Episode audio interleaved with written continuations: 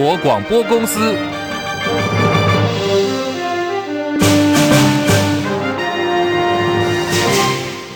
大家好，欢迎收听中广新闻，我是黄丽凤。新闻开始，我们先来关注的是空中交通大乱。金门地区受到浓雾的影响，今天往返台湾本岛的飞机全部取消或者是延后了。总共受到的游客人数超过了千人以上，里头还包括要到台湾来参加甄试的二十多名高中学生。由于航班几乎全部取消或者是延后，现在机场大乱。另外，在桃园机场航厦方面，有稍早也发生有停电的状况。旅旅客没有办法刷机票入海关，安检机器也宕机，没有办法使用。桃机公司证实，稍早确实发生了停电的情况，不过现在状况已经排除了停电的原因，正在进行调查。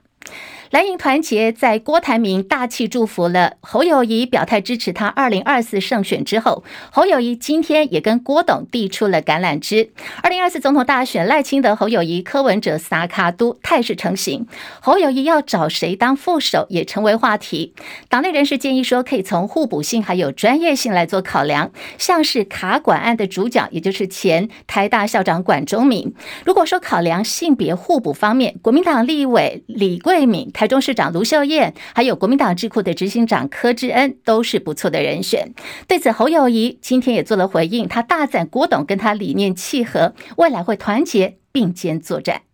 郭董他是一个在经济上对台湾做出很大贡献的人，尤其这段时间他不是一个政治人物，却以企业家锲而不舍的精神，能够愿意。来为国家、为人民做奉献跟牺牲，所以他提出了一些理念，尤其跟我很近啊。他三大理念：和平嘛、青年嘛、繁荣嘛，就跟我的理念完全一致。所以咱拢有决心，来有这个土地来奉献。所以郭董得到我敬佩，提出的价值理念跟我相同。所以未来我们一定会团结并肩作战，守护中华民国过台湾这个土地所有人。好，昨天才说朋友越来越多，越多越好的侯友谊广结善缘，他称赞也被点名的管中闵，说是学习的对象，大家一起努力，让国家变得更好。国民党预定七月下旬要举行全代会，到时候侯友谊的副手人选应该在此之前会拍板定案。另外来看的是，在国民党正式征召了侯友谊，红海创办人郭台铭就宣告出局了。针对外界关注我是否有没有跟这个郭台铭做联系，今天民众党。党主席柯文哲说有啊，但是对郭台铭来讲，一定是很 shock 的事情，让他先冷静一两天再说吧。我如果是郭台铭的朋友，我就我会不会这个时候再去轮到我去拜访他，我就不需要了，让他让他冷静一下，说让他看淡一下。那岳辉有有时候有时候人常在下意识就讲出了讲出了实话，所以郭台铭被岳飞调了。郭台铭是不是被设计的？我说，这个留给国人去判断吧。这个我实在是不想讲。好，我们刚刚听到柯批说他不太想讲，就是有关于国民党副主席连胜文形容郭台铭是岳飞。今天呢，柯批大酸连胜文是说了实话，郭台铭被岳飞掉了。未来是否会接受侯友谊来拜会呢？柯文哲说不勉强，就等侯友谊出牌再说吧。那个侯友谊拜会的事情，我倒觉得这样嘛，哦，自然就好了，自然就好了。啊，也不要太刻意勉强了，只是说，只是说他拜访要做什么，我也不知道了。等他出牌嘛，再讲嘛。而现在的侯友宜正在面对的就是落跑市场的这个考题哦，落跑市长。好，确定参选总统之后，马上他被批评说是国民国民党第三位落跑市长。三名公投护台湾的联盟成员就跑到新北市政府前进行洗地板的行动，在地板上洗出了“落跑市长侯友谊”的字样，被警车带回派出所讯问。新北市议员戴伟山痛批说：“新北市戒严了吗？”公投盟今天也对执法的警员提告强制罪。台北股市今天早盘大涨了一百八十点，直奔万六，一举攻上了一万六千一百点，改写一年来的新高。台积电涨了十七块钱，最高来到五百三十六元，涨幅也超过百分之三。最新股会讯息广告回来之后，继续提供给大家。这里是中国广播公司，中广新闻网，News Radio。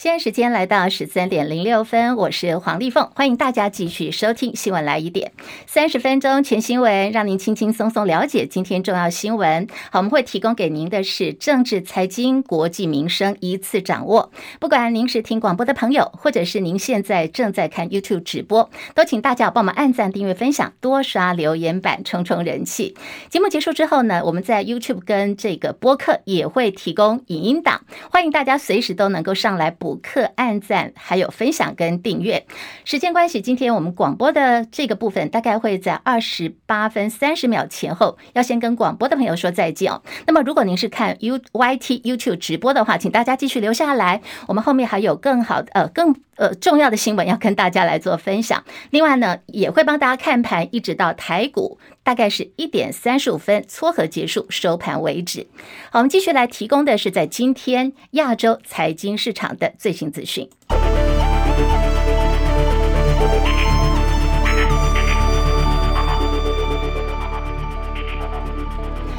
台币兑换美元升值四点九分，来到三十点七六八兑换一美元。台北股市现在是涨了一百七十二点。一万六千零九十八点，涨幅有百分之一点零九，成交量已经来到了两千五百二十亿元。柜台指数上涨零点九八点，两百一十点三八点，涨幅百分之零点四七。日本股市也是大涨哦，来到了三万零五百七十一点，上涨四百七十七点，涨幅百分之一点五九。韩国股市上涨十七点，两千五百一十二点。港股上涨一百九十六点，一万九千七百五十六点，涨幅百分之一点零一。大陆股市，上海综合指数涨二十七点，三千三百一十一点；深圳成指来到一万一千一百零四点了，涨十三点。印度股市上扬一百九十八点，六万一千七百五十八点，涨幅百分之零点三二。国际汇价方面，欧元兑换美元一点零八三一，美元兑换日元一百三十七点六八，一美元兑换七点零零九六人民币。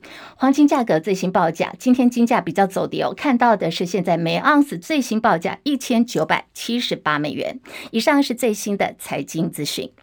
日本首相岸田今天跟台积电、英特尔还有美光等全球晶片公司的高层主管会谈，主要呢要争取投资日本，强化日本的供应链，为日本罕见邀请跨国半导体的大咖们一起开会，就好像是一个半导体的高峰会。现在在日本正在举行，那么。日本的这个动作也推升了台积电 ADR，今天盘中暴涨的幅度一度有超过百分之六。这场邀请了七位晶片业高层主管的会谈就在首相官邸举行，包括有台积电的董事长刘德音、英特尔执行长基辛格，还有三星电子半导体的负责人都有参加。日本想要重振的是晶片产业。他们希望能够在二零三零年之前提高国内半导体的相关销售到十五兆日元，这个金额有多少呢？换算台币是三点四兆元，是目前日本水准的三倍。好，我们就看到日本真的是呃很用心哦，在今天是由他们的首相岸田文雄亲自来跟这些半导体的大咖们见面会谈。而台积电，我们刚刚提到，今天盘中大涨将近百分之六，亚洲股市也是一片欣欣向荣。台北股市今天涨了一百多点，站稳了万六，改写最近十一个月来的新高。张佳琪报道。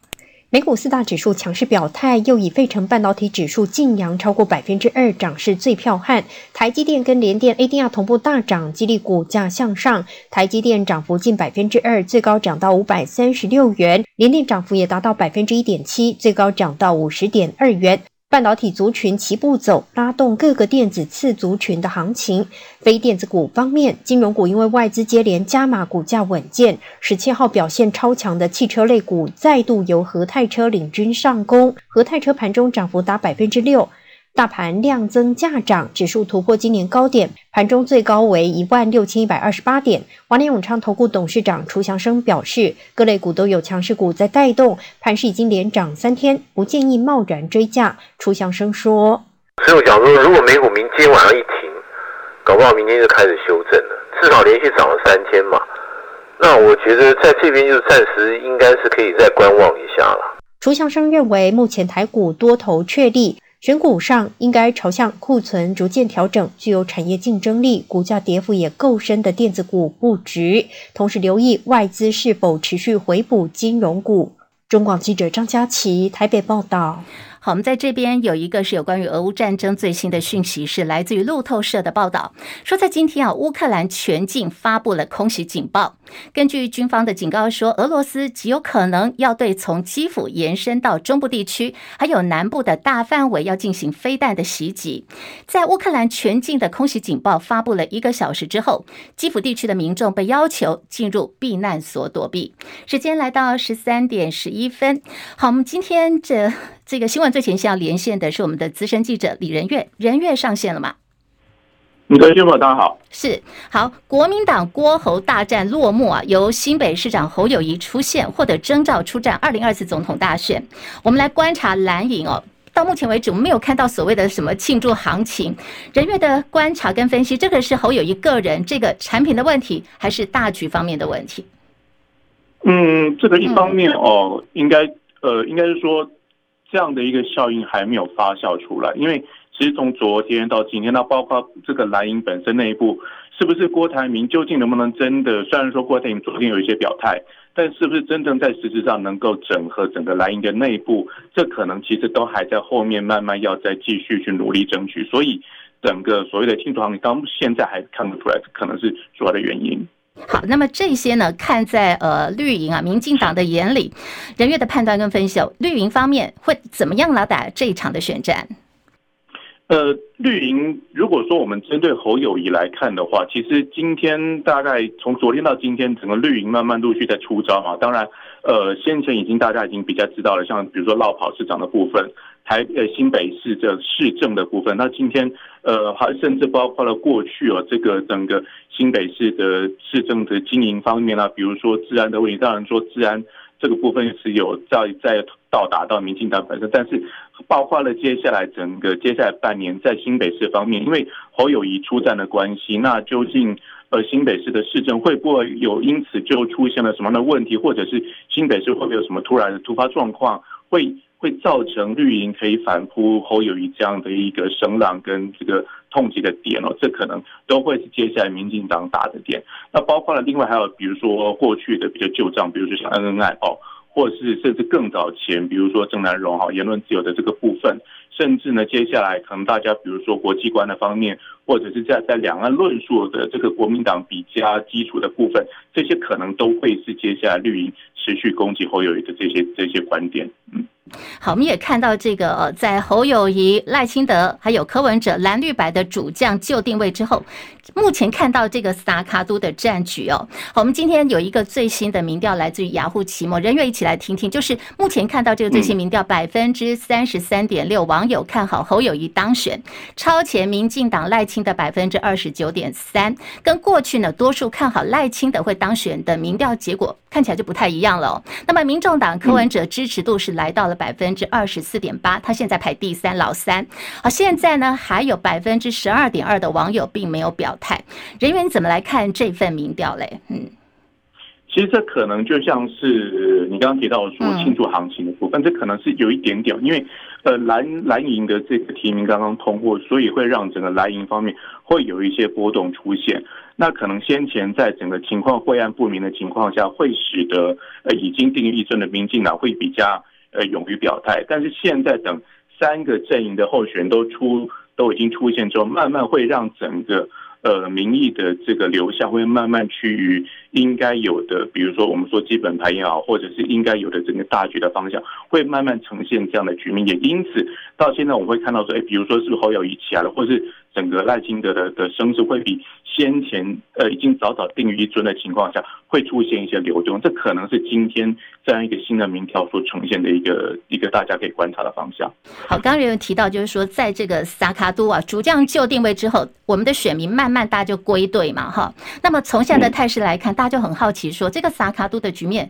民进党是不是渔翁得利的机会就提高？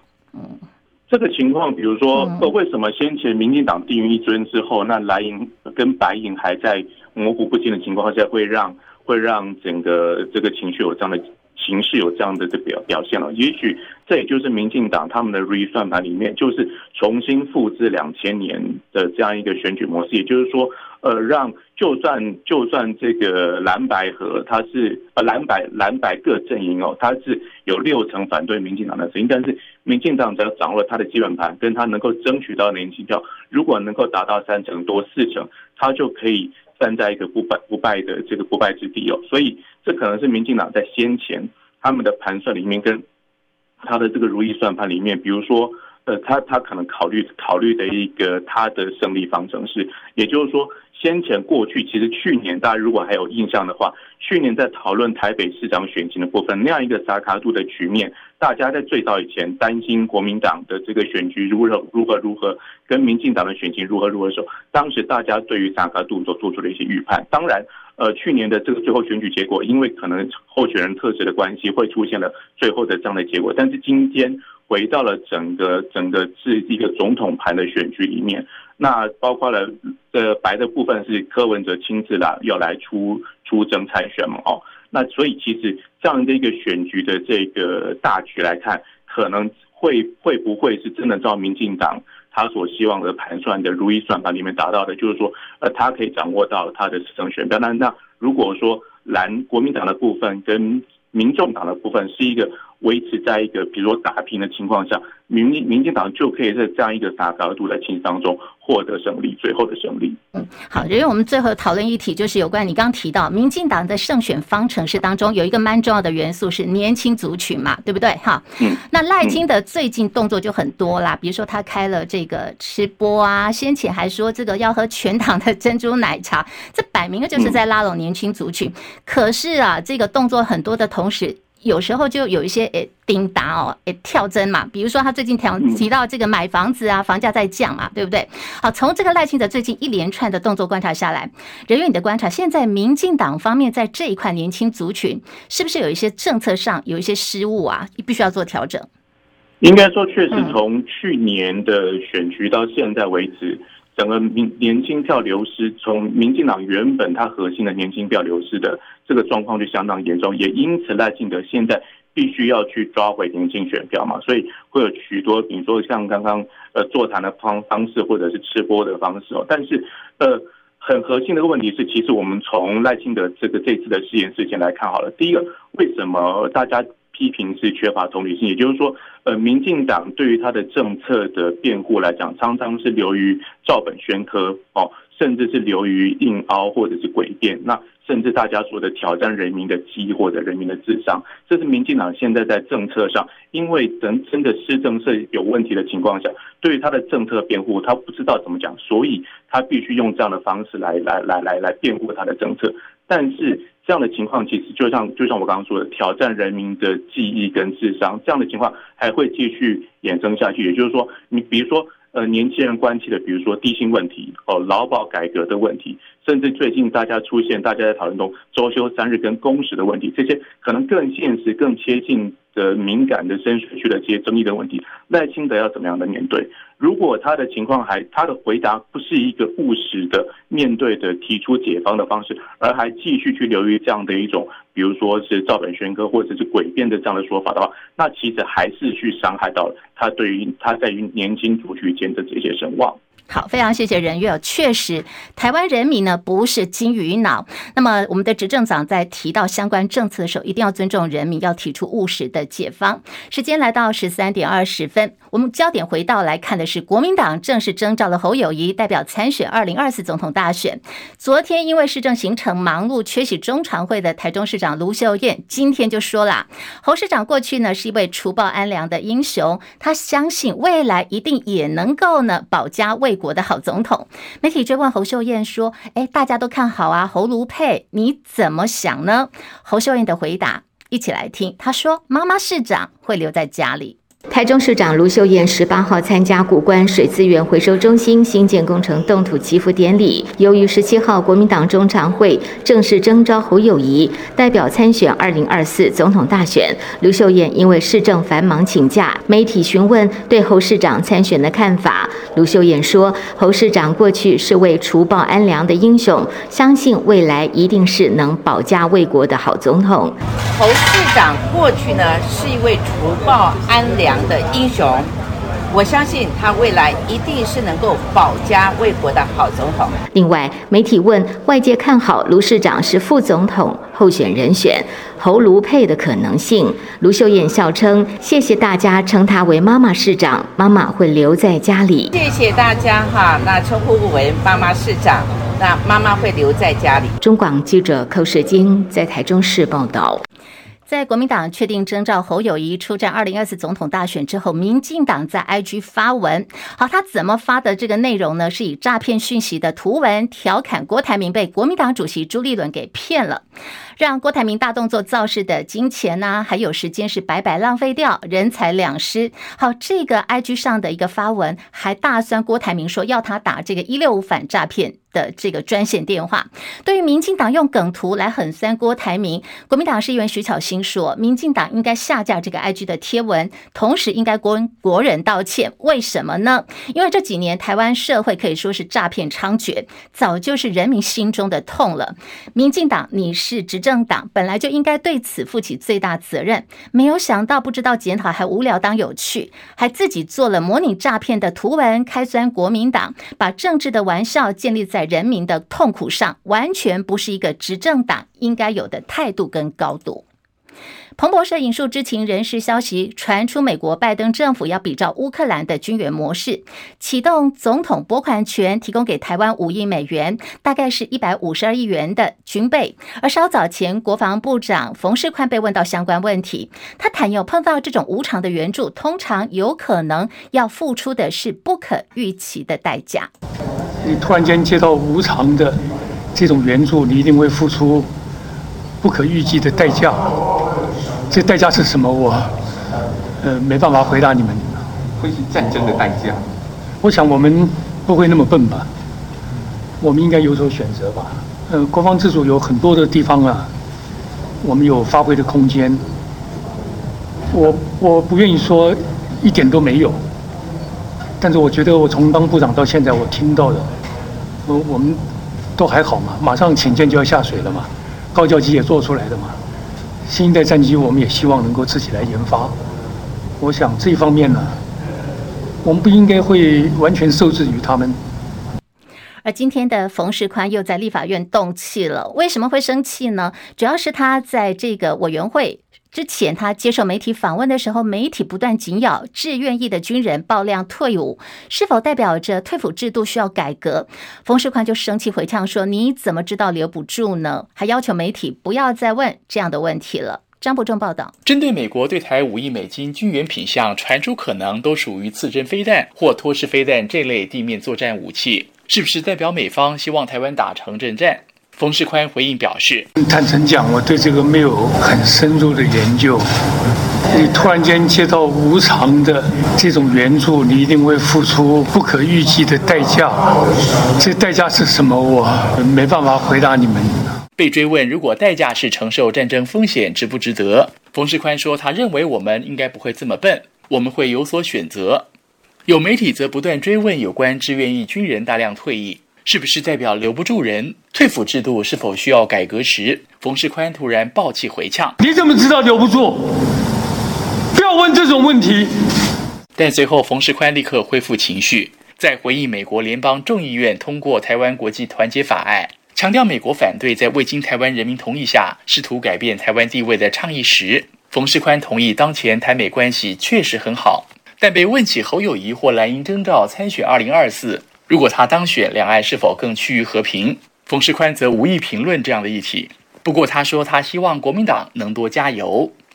中广记者张伯仲台北报道。我们看到这个冯世宽大鹏部长是真的生气了。另外一个呢，是来看的是英国哈利王子跟他的妻子梅根。据说礼拜二在纽约出席一场慈善活动，搭计程车要回家的时候，遭到狗仔队近乎灾难性的追逐。飞车追逐真的很危险哦，所以就有人声称说，差点就重演戴妃戴安娜王妃的悲剧。但是当时载着哈利夫妇的计程车司机说，这个事情有点被夸大了。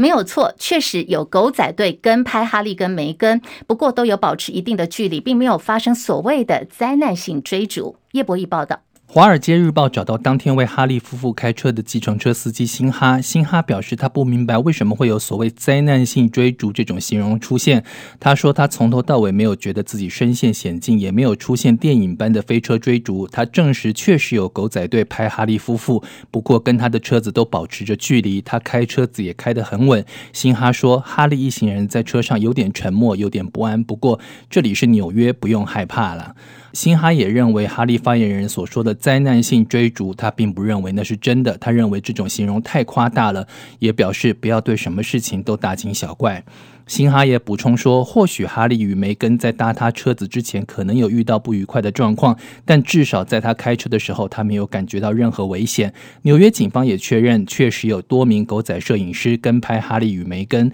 不过在整起事件当中，没有任何撞车受伤或是有人被捕的情况。中广记者叶博义在台北报道。好，我们或许要来帮这个哈利讲讲话。为什么他对于这个所谓的飞车追逐会这么的害怕、惊慌，甚至会很愤怒呢？时间要回到一九九七年八月三十一号，当时哈利王子的母亲戴安娜王妃的坐车在法国巴黎跟抢拍他的摄影记者车辆飞车追逐，结果就在隧道内失控撞向了灯柱跟石墙，三十六岁的戴安娜王妃死亡。长期以来，哈利王子一直表达出他对于媒体哦入侵他个人隐私的愤怒，因为他认为媒体是造成他的母亲戴安娜王妃死亡的一个主要原因。在日剧《半泽直树第二》呃当中，跟主角堺雅人有精彩互动的日本四十七岁男星市川原之助，今天被经纪人发现说跟他的父母亲。总共三个人倒卧在家中，而且还发现了遗书。好，他的母亲宋一晴就没了呼吸、心跳，父亲呢在抢救之后依然不治。至于市川原之助本人，则是还有呼吸，还在医院抢救。同一时间呢，他也被周刊踢爆说，对于合作的女星有性骚扰，还有职场霸凌的状况。新闻最后关心天气了。今天封面接近，天气不稳定。午后西半部跟东半部山区可能会有局部的短暂雷阵雨，大家外出的时候要携带雨具备用了。呃，目前呃台北的温度三十四度，台南高雄三十二度，温度有点高，大家要多喝水。台东也出现有三十八度的高温。时间关系，我们先跟广播的朋友们说再见了。我是黄丽凤，礼拜一到礼拜五下午一点钟准时收听新闻来一点，中国广播公司。